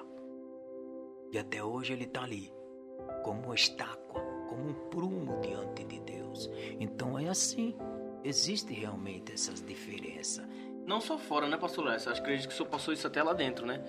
Ah, esse processo de, querendo ou não, as pessoas lá dentro olhar para o senhor e querer. Mas será, será realmente que o ex-caveirinha agora é um pastor Laércio? Será que realmente ele mudou? É porque acontece assim. Eu quando eu fui, tive a oportunidade de pregar lá dentro como um obreiro voluntário, quando eu saí do sistema, eu, fiz um voto a Deus. Falei, ó oh, Senhor, se tu me libertar aqui, eu quando eu sair daqui eu vou voltar no sistema, mas para pregar o teu evangelho. E eu voltei. E a minha pregação, eu me lembro até hoje. Falei, irmãos, aqui dentro é fácil você ser crente, porque você está se refugiando até dentro de uma igreja para não encontrar dificuldade entre as facções. Mas eu pregava dessa maneira. Eu falei, ó, aqui dentro é fácil você ser crente. Aqui, se você for pego com uma contravenção, você vai para cela. Se você for pego com droga, com maconha, outras coisas semelhantes, você vai para cela. Se você cometer qualquer, entendeu, indisciplina, você vai para cela. Então, aqui dentro, evita-se muita coisa que você não pode usar, quero ver você ser crente lá fora. É. Lá fora que você tem o mundo todinho como desafio. Lá fora que é o desafio do crente, aqui fora que é o desafio que aí o campo está aberto. E você pode fazer de tudo o que você quiser, mas você preserva o evangelho na sua vida. É por isso que muitos chegam aqui fracassam. Como eu vi muitos perseverar e honrar, eu também vi muitos fracassar. E saíram de lá de dentro, às vezes até no mesmo tempo, na mesma condição que eu mas muitos eu encontrei aí novamente na lama. Mas tem aqueles que honraram essa palavra e esse evangelho e permanece até hoje. Glória a Deus. Existe. Às vezes por causa de alguns você é desacreditado porque fulano não foi, fulano saiu. Então não quer dizer. Nem tudo que brilha é ouro. É. Entendeu? É Às vezes o ouro é ofuscado. Entendeu? Acha que é ouro, mas não é. Então, o que manda é o nosso caráter diante de Deus. Isso é verdade. A gente poder já encerrar, né? Para a gente poder já encerrar essa nossa essa nossa conversa, esse nosso bate-papo, né, com o pastor Laércio, que é o nosso primeiro convidado, né? É o nosso segundo episódio do podcast Resiliência mas é o nosso, oficialmente, o nosso primeiro convidado. Ainda vão vir muitos aqui, né? Vão vir muitos. Da paz do Senhor a cada um dos irmãos que estão nos assistindo. Nosso pastor Daniel, vice-presidente do nosso campo, está nos assistindo. Paz do Senhor, meu pastor. Uma grande alegria tê-lo conosco, é, nos dando a sua audiência, está comentando aqui durante tudo isso. Falou que Deus é tremendo, glória a Deus. E é isso que é bom, né? Pessoas sendo edificadas em detrimento de algo que o Senhor Deus fez na nossa vida e, e, coisa linda é. A palavra do Senhor ela diz muito claramente, né? Para a gente ir e ser testemunha. É para a gente dizer o que aconteceu, né? Para a gente dizer o que aconteceu.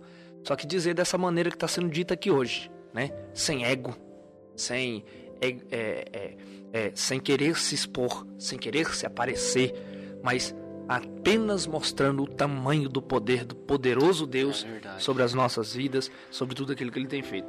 Confesso que imaginava que seria uma conversa muito boa, imaginava que seria uma conversa muito é, proveitosa, mas confesso que foi muito mais edificante do que eu imaginava, Pastor Lessa. Muito mais edificante. É gostoso da gente ver, a gente que ladeamos púlpito, né?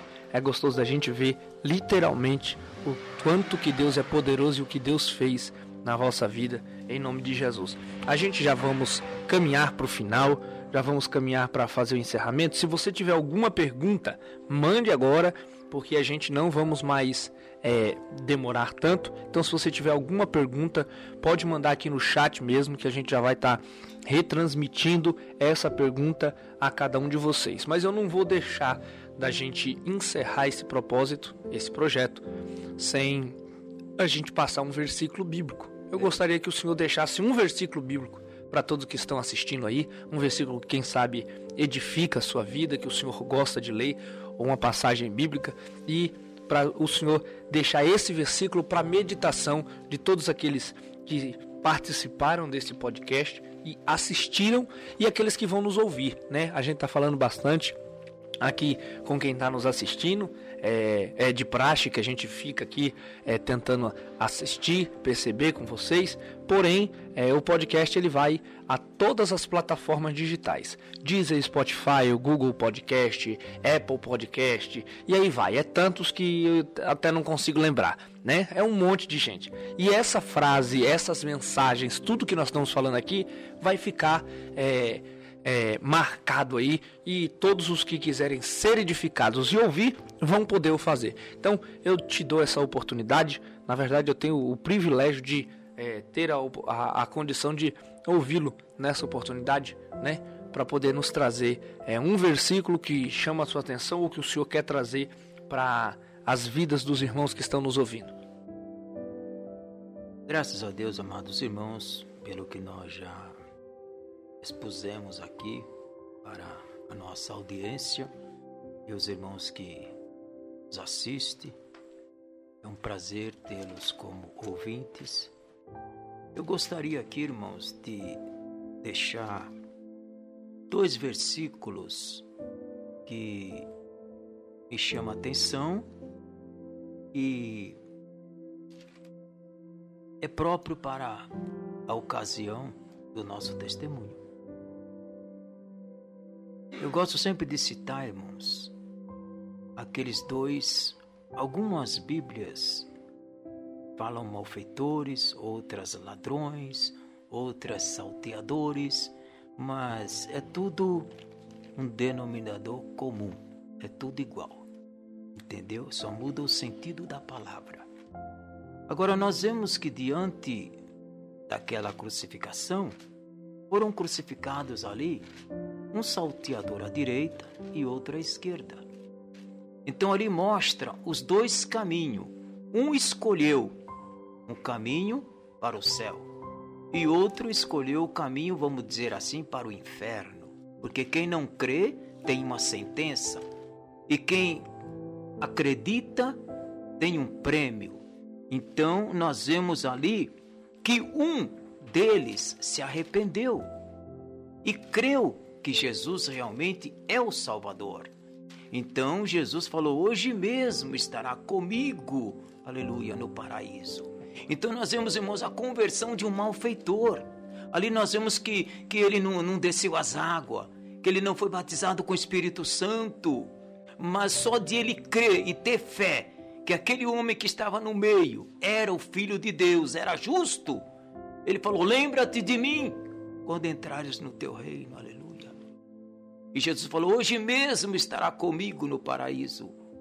Embora o outro, além de estar na mesma condenação, ele desafiou o Mestre, desafiou Jesus. Se tu és Deus, tira nós daqui. Não, irmão, Deus não tem obrigação de tirar ninguém. O homem tem que pagar pelo seu pecado. Ele tem que pagar pelo seu mal feito. Mas quando ele se arrepende, aleluia, Deus está com as portas abertas. Ainda no versículo que se encontra em Ezequiel, tem um versículo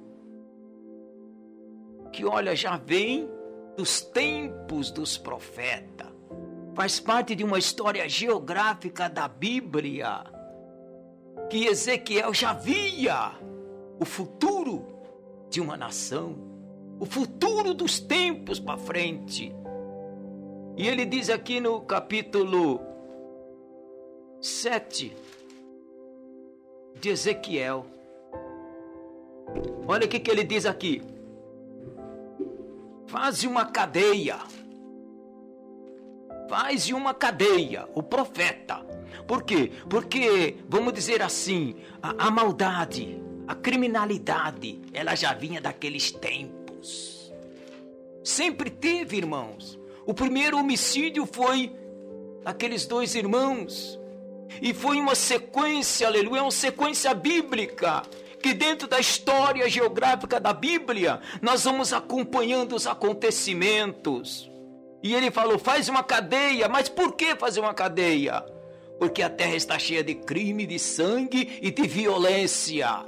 Aleluia. Então Deus já usava o profeta para colocar o que, o que é uma cadeia, irmãos? Uma cadeia é um freio para o homem que está sem, aleluia, que está andando desgovernadamente. A cadeia, olha que faz uma cadeia, porque a terra está cheia de crimes de sangue e a cidade cheia de violência. Olha aqui agora o que Deus fala com aqueles que vão possuir as suas celas e a Bíblia fala casa, e farei vir os piores dentre os gentios. A Bíblia fala, outras Bíblias falam, os piores dentre as nações, e possuirão as suas casas. Meu Deus. No caso seria celas, aleluia. E farei cessar a arrogância dos fortes. E outro texto e outra impressão fala arrogância dos valentes. E os seus lugares santos serão profanados. Vem a destruição. Eles buscarão a paz, mas não há nenhuma. Então aqui, irmãos, Deus já falava através do profeta Ezequiel. Os tempos de hoje. E faz-se cadeia, faz mais cadeia, faz mais cadeia às vezes deixam de dar uma assistência social à humanidade estadual, municipal e faz uma cadeia por quê? Porque a terra está cheia de delinquente, a terra está cheia de crime e de violência e para cessar a arrogância desses malfeitores é só colocando na cadeia e lá Deus faz cessar a arrogância deles e a soberba deles é enjaulada junto com eles. Que Deus nos abençoe. Que os nossos ouvintes fiquem com esta palavra, pois é uma palavra que nos desperta. Porque a Bíblia, ela de Gênesis a Apocalipse, Jesus corre ela todinha, de maneira simbólica, de maneira tipológica, e ele vai correndo a Bíblia todinha. Passa por Ezequiel, passa por Isaías e chega até Apocalipse. Ele falou: Eu sou o Verbo. Ah, no princípio ele era o percorreu a Bíblia e lá no último livro, Eu sou o Ômega. Glória a Deus. O princípio de Gênesis e o fim Apocalipse. Aleluia. Então Jesus, irmãos, quando Deus falou, façamos o homem, Deus não fez o homem sozinho. Quem estava com ele era a Trindade. Pai, o Filho e o Espírito. Façamos. Ele não usou o termo singular. Ele usou o termo plural. Façamos o homem a nossa imagem, conforme a nossa semelhança. E Deus vem preservando o homem através dos tempos, através do século, através das histórias. Deus vem resgatando o homem até chegar na era do cristianismo. Arrependei-vos e crede no Evangelho porque a voz é chegada o reino de Deus. Que Deus. Deus nos abençoe e eu agradeço ricamente esta oportunidade. Nosso nobre pastor Ciérito, nosso nobre companheiro diácono, nos tem confiado estar aqui em audiência convosco, passando algumas experiências que nós temos tido no longo da nossa jornada, no longo do nosso ministério e no longo da nossa carreira espiritual. Rogo a Deus e à igreja e aos irmãos que nos ouvem, para que Deus continue nos guardando, para que não venhamos ser um escândalo, para que não venhamos a rejeitar a salvação de maneira nenhuma e de modo nenhum. Sejamos firmes e constantes e sempre abundantes na obra do Senhor. Amém. Aleluia. Glória a Deus. A gente vai encerrar e eu quero deixar, pastor Laércio, para encerrar essa conversa, encerrar esse diálogo, que literalmente nos faz sentir a presença de Deus justamente por isso, né? Porque às vezes a gente não consegue dignificar o tamanho o tamanho do nosso Deus, o tamanho do poder do nosso Deus, o tamanho do poder do nosso Deus. Em meio às dificuldades do dia, a gente acha que o Senhor Deus ele nos abandona, mas na verdade, na verdade, na verdade, ele tem feito grandes coisas sempre. Eu encerro um texto de Romanos 8. Eu acho que esse texto de Romanos 8, ele certamente vai encerrar a nossa conversa hoje da melhor e mais agradável maneira possível. Também. Portanto, agora nenhuma condenação há para aqueles que estão em Cristo Jesus. Porque que não andam segundo a carne, mas andam segundo o Espírito. Porque a lei do Espírito de vida em Cristo Jesus me livrou da lei do pecado e da lei da morte. Porquanto que era impossível a lei, visto como estava enfermo pela carne, Deus enviando o seu filho em semelhança da carne do pecado, pelo pecado condenou o pecado na carne, para que a justiça da lei se cumprisse em nós, que não andamos segundo a carne, mas sim segundo o Espírito. Aleluia. O que era impossível segundo a lei, o sangue do Senhor Jesus, ele literalmente fez, né? E por mais que o salário do pecado seja a morte, o sangue de Jesus trouxe vida e vida eterna. E eu me sinto muito honrado, pastor Laércio, de estar tá dando os primeiros passos desse podcast, contando esse grande testemunho para todos os nossos irmãos.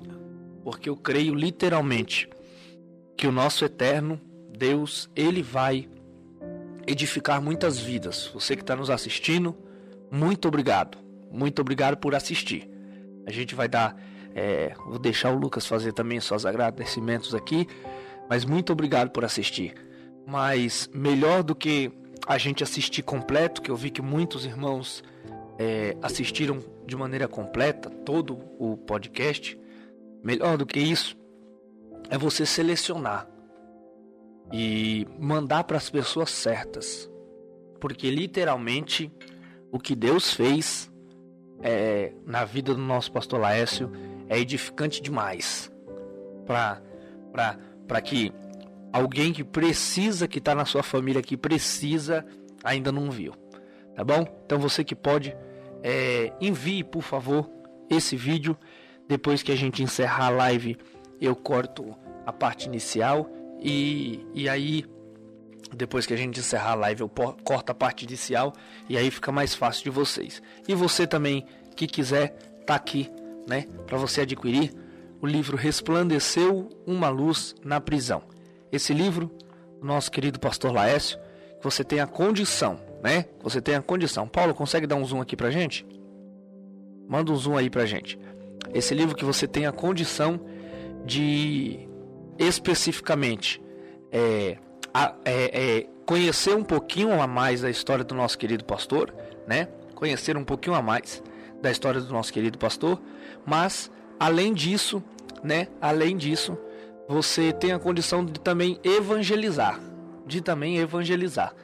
A minha recomendação é que você compre e que você, após ler, entregue para alguém que precisa, para um familiar que está no, no, no mundo do crime, para um familiar que infelizmente está em um ambiente é, difícil, um ambiente pecaminoso certamente que o Senhor Deus vai te abençoar. Amém? Se algum irmão tiver alguma palavra que quiser que eu repasse ao pastor Laécio, eu vou assim o fazer. Vou dar para o Lucas dar os agradecimentos dele e é o tempinho que você tem. Se tiver alguma palavra para dar para o pastor Laécio, é, eu vou assim o fazer. A irmã Nayara já mandou uma mensagem aqui que eu vou mandar. O, o, irmão Fábio, o presbítero Fábio, lá da nossa igreja sede, mandou também que eu vou mandar, falar. Mas se você tiver, escreve aí no chat, que aí a gente vai é, colocar e vai ser uma bênção de Deus. E se você não deu joinha, joinha para cima aí, deixa o seu like para que esse vídeo seja mais e mais alcançado. Lucas. Glórias a Deus, né? Ser grato a Deus por essa oportunidade oportunidade aqui de estar uma vez mais com o nosso pastor, o pastor Alessio. Já conheço o pastor Alessio já tem alguns anos já, desde do, das minhas pegadas engateando aí na caminhada. Pastor Alessio já está firme e forte lá. E quero dizer aqui, o senhor sabe disso que a gente tem a intimidade de conversar com o senhor, não aqui porque a gente está sendo transmitido ao vivo, mas o senhor é um orgulho e um espelho para a gente que está iniciando a nossa caminhada na fé. Agradecer a todos os irmãos que nos acompanharam e pedir perdão pelo atraso, né? Foi um empecilho que aconteceu aí, mas cremos, né, pastor, que na próxima vai dar tudo certo aí. E se Deus quiser aí, uma próxima oportunidade, pastor Laércio, trazer o senhor aqui. O interessante, pastor, de hoje é de deixar evidenciado isso aqui, né? Que o senhor falou, o pastor Laércio também falou. A gente não trouxe o pastor Laércio aqui para evidenciar o que ele era, sim. mas sim o que Deus fez na vida do pastor Laércio. E hoje é pastor, professor de teologia e escritor. Amém. É um homem de Deus, né? Um dia eu quero chegar lá, pastor Léo. Amém, graças Pelo menos tocar na orla das suas festas. Brincadeira, irmãos. Mas é bem, que Deus em Cristo abençoe Amém. cada um de vocês que nos acompanharam até o final. Continua compartilhando, envia isso aí. Mesmo você que quiser adquirir o livro do nosso pastor aí, o pastor vai deixar o contato dele. E a gente deu alguns spoilers, né? Aí tem aqueles irmãos que ficam aí, né, pastor, com a curiosidade de, de saber detalhes mais íntimos, né, do testemunho do pastor Léo. Compra o livro, irmão. Quanto que é o livro, pastor? É 20 reais. 20 reais. Olha irmão. só. 20 reais você tá com um, um livro desse dentro da sua casa. E é aquilo que o pastor falou, é de cunho evangelístico, né? Para você que costuma aí fazer missão aí, visitar aí bocas, vielas, valados, presídios, então é uma benção. Que Deus em Cristo vos abençoe, que Deus abençoe a sua vida. Amém. Pastor Laércio. Bom Deus abençoe a sua vida, pastor. Amém, meu chefe, amém. É, você coloca aí para mim um texto aí e você coloca na tela aí. Pode colocar na tela na parte de baixo. Eu vou colocar o, o vou falar para você o contato do pastor Laércio. E aí você coloca na parte de baixo aí, que é para os irmãos que assistirem depois, tá? É, já terem um contato dele. E além disso, é, quem está nos ouvindo, eu vou falar também no microfone para você, quem sabe está nos ouvindo pelo é, pelo, pelas plataformas digitais, eu vou estar tá falando que é para você também nos ouvir, tá bom? Então, tá colocando aí 11 DDD 11, certo? 9 61 36 07 28. Esse é o WhatsApp dele, pode falar diretamente com ele. E aí ele programa, manda nos correios pro Brasil inteiro se você quiser. 11 9 6136 0728. Joga na tela aí para mim dar uma olhadinha aqui. 11 9 6136 0728. É o contato do nosso pastor Laércio, tanto para você é, adquirir o livro, quanto se você quiser levar ele aí na sua igreja, né? Se quiser levar ele aí na sua igreja para ministrar a palavra, isso, põe um pouquinho menor, vaso. Isso, deixa ele um pouquinho menor, bem bonitinho aí, né? 11 9 61 36 07 28. É isso aí. Então o número dele tá aí na tela. Você que está assistindo depois, você que está assistindo agora, Deus abençoe. Você pode salvar o número dele aí e eu tenho certeza que vai ser uma bênção de Deus, né? É, antes de ir embora, antes de ir embora, pera aí, não vai embora ainda não. A gente tem uma notícia boa aí, tem uma notícia boa, né? Foi embora ainda não? Aleluia. É, tem, tem os irmãos ainda estão aqui conosco. Glória a Deus, né? Antes de você ir embora, é, eu falei que ali aqui, a irmã Nayara, ela disse, muito edificante o testemunho do nosso pastor Laércio. Obrigado. O irmão Fábio, ele disse, Deus abençoe o pastor Laércio, Jesus é maravilhoso, né? É, e teve outros aqui para cima aqui, é que eu acho que eu acabei é, já lendo alguns e assim vai, tá bom? Então, para a gente poder encerrar, vocês viram aqui, né? Hoje tivemos esse problema, né? A irmã Érica Diniz também disse: Deus abençoe o nosso querido pastor Laércio, né? E hoje tivemos esse problema, mas tivemos esse problema porque a gente montou basicamente tudo e, e infelizmente muita coisa a gente montou de última hora, né? Chegamos um pouquinho mais cedo, mas mesmo assim montamos de última hora.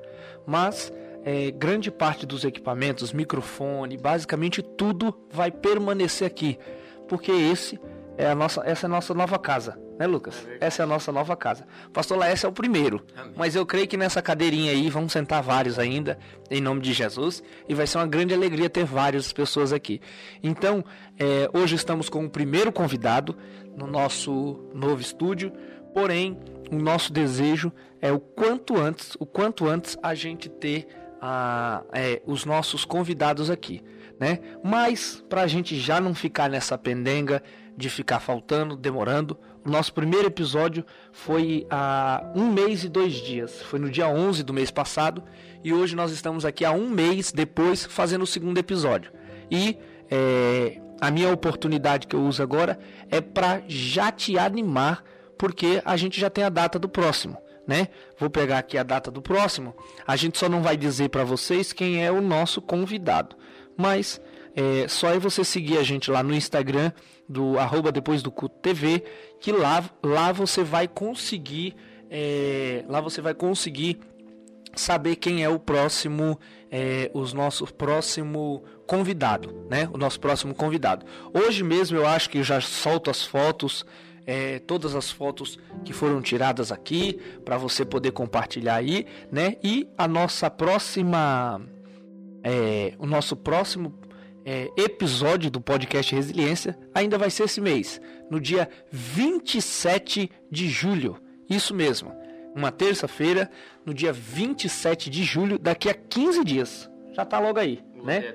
Esse é o nosso propósito. Eu e o irmão Lucas nos frutificamos de a cada 15 dias nós vamos fazer um, um, episódio novo. Então, uma terça tem, uma terça não tem. Uma terça tem, uma terça não tem. Até o nosso estúdio tá pronto. Quando o nosso estúdio estiver pronto, a gente consegue fazer umas coisinhas melhor para vocês e o nome do Senhor vai ser glorificado, tá bom? E você que quiser que alguém venha, alguém especial venha aqui no nosso podcast, é só você ficar comentando lá no, no Instagram e você marca eles. É simples. Você vai lá no nosso Instagram, do arroba depois do culto, e você marca, eu quero tal pessoa, marca ele para ele ver no podcast Resiliência. Se vocês marcar bastante, ele vai ter visibilidade. A gente já estamos entrando em contato com a agenda de muitos irmãos e vai ser uma bênção de Deus. Amém? Deus de já, Deus abençoe. Quero mais uma vez ser grato ao pastor Laércio por essa oportunidade, ao irmão Lucas por essa oportunidade e quero nessa oportunidade também ser grato a Deus por toda a nossa equipe aqui, né? Só prosseguiu, né? Só deu para sair porque graças a Deus o negócio foi uma bênção de Deus. Então, quero deixar aqui os meus agradecimentos para o irmão Jéssifer, que nos ajudou né, a montar esse estúdio maravilhoso, coisa linda do céu, né? Que só vocês estão vendo aí. Quem sabe, quem seguir lá no Instagram, né? A gente posta uns stories depois que acabar o culto aqui, o, o podcast, né? Eu posto uns stories para mostrar para vocês um pouco dos bastidores aqui, mas na verdade eles já fizeram, né? Então, para vocês conhecer como está a nossa estrutura hoje, mas no próximo episódio, daqui a no dia 27, marca na tua agenda, dia 27 desse mês, o próximo episódio vai ter um convidado sentado naquela cadeira e vai ser uma bênção de Deus, porque já vai estar tá tudo no devido lugar, os cabos já vai estar tá tudo organizadinho em nome de Jesus e o meu toque vai ter sumido de tanto cabo aqui na frente da mesa, tá bom? Deus em Cristo vos abençoe, em nome de Jesus. Eu quero encerrar com uma oração de gratidão a Deus por tudo que Ele tem feito, por tudo que Ele tem realizado em nossas vidas. Vamos orar? Mais alguém tem alguma coisa para dizer? Não? Então, Deus em Cristo vos abençoe em nome de Jesus. Senhor Deus e Pai, somos gratos a Ti por tudo que o Senhor Deus tem feito e por essa oportunidade que o Senhor nos concedeu. Eu te agradeço, Senhor, por a vida de cada uma das pessoas que estão aqui envolvidas para que isso aconteça. Mas eu te agradeço também pelas pessoas que estão em casa, Senhor, assistindo a verdadeiramente essa bênção que o Senhor Deus tem nos dado através deste testemunho. E eu quero te pedir, permanece conosco, Senhor, e que o teu nome venha a ser engrandecido, que nós venhamos aprender a ser resilientes em tempos de dificuldade, em tempos de, bens, de, de problema, em tempos de aflição. É o que eu te peço, em nome de Jesus. Amém e amém e amém. Então, a gente vai começar a chamar o povo agora de resilientes, né? Deus abençoe ao nosso primeiro convidado, resiliente, e Deus abençoe a cada um dos nossos irmãos resilientes em nome de Jesus.